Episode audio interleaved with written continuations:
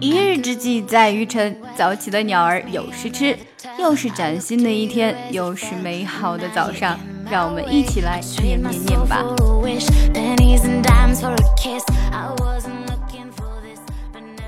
A metaphor is a figure of speech in which a term is applied to something to which it is not literally applicable in order to suggest a resemblance, as in she is a rose. 我们来慢一点读。 A metaphor is a figure of speech in which a term is applied to something to which it is not literally applicable in order to suggest a resemblance, as in she is a rose. 今天的这个呢是比较难一些的，但是就是想要让大家来练习一下语调的感觉，所以 a metaphor 没有完，对不对？继续 is a figure of speech。 好，下来了一点点，上去了一下，又下来了一点点，是个波浪形的。但是呢，还没有完，因为后面有从句。从句，继续。In which a term is applied to something to，还没有完，因为后面还有从句。Which it is not literally applicable in order to suggest a resemblance, as in she is a rose。好，逗号的之间要停顿一下。 那么，什么时候你要强调呢？比较重要和有意义的字，对不对？A metaphor，metaphor 很明显是强调了。A figure of speech，figure of speech 短语强调了一下。然后，in which a term is applied to something，something 是一个类似于代词名词，在这边有 something，它又比较具体一些了，所以就又强调了一下。To which it is not literally applicable, not literally applicable，不是怎么样？那你不是这边应该会强调一下。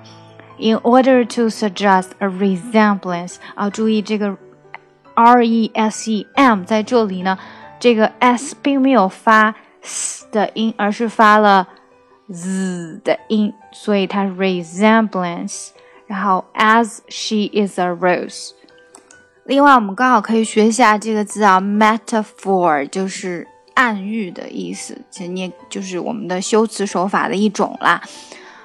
那这里他是说，当你把一个东西比喻成为跟它完全不一样的东西的时候呢，那么你就是在用 metaphor 这件事情啊。什么叫完全不一样呢？就是 is not literally applicable，也就是说，你把人和 Rose 这两个本来不是在一个 category 里面的，一个是动物哈，一个是植物，它们本来就不是一个东西。当你把这两个东西放在一起来，作为一个它是它的这种感觉的时候呢，你就是在用暗喻这件事情。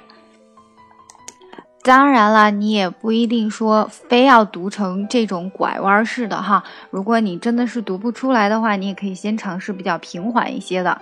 我们来试一下。A metaphor is a figure of speech in which a term is applied to something to which it is not literally applicable in order to suggest a resemblance, as in she is a rose.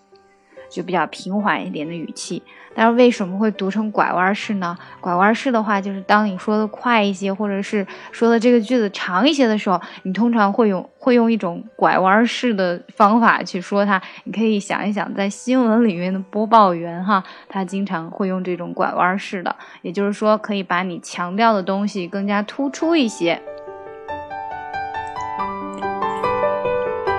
谢谢大家的收听。如果你想要看文本的话呢，可以来我们的公众号 E S English，输入晨读。如果你想要更进一步的提升自己的英语发音以及英语水平，可以参加我们的纠音包月计划。我们有特别的讲解版本发给纠音群的同学。另外，我也会每天在纠音群中为大家纠音，祝你们的发音与听力都更上一层楼。每天学点英语。每天跟扣姐一起念念，随心所欲，随时随地学英语就是这么简单。E S English，E S English，E S 英语课堂，E S 英语课堂，E S English，E S 英语课堂，加入加入我们，Join us，Join us。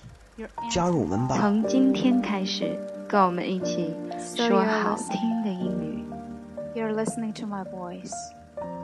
You're interesting about English.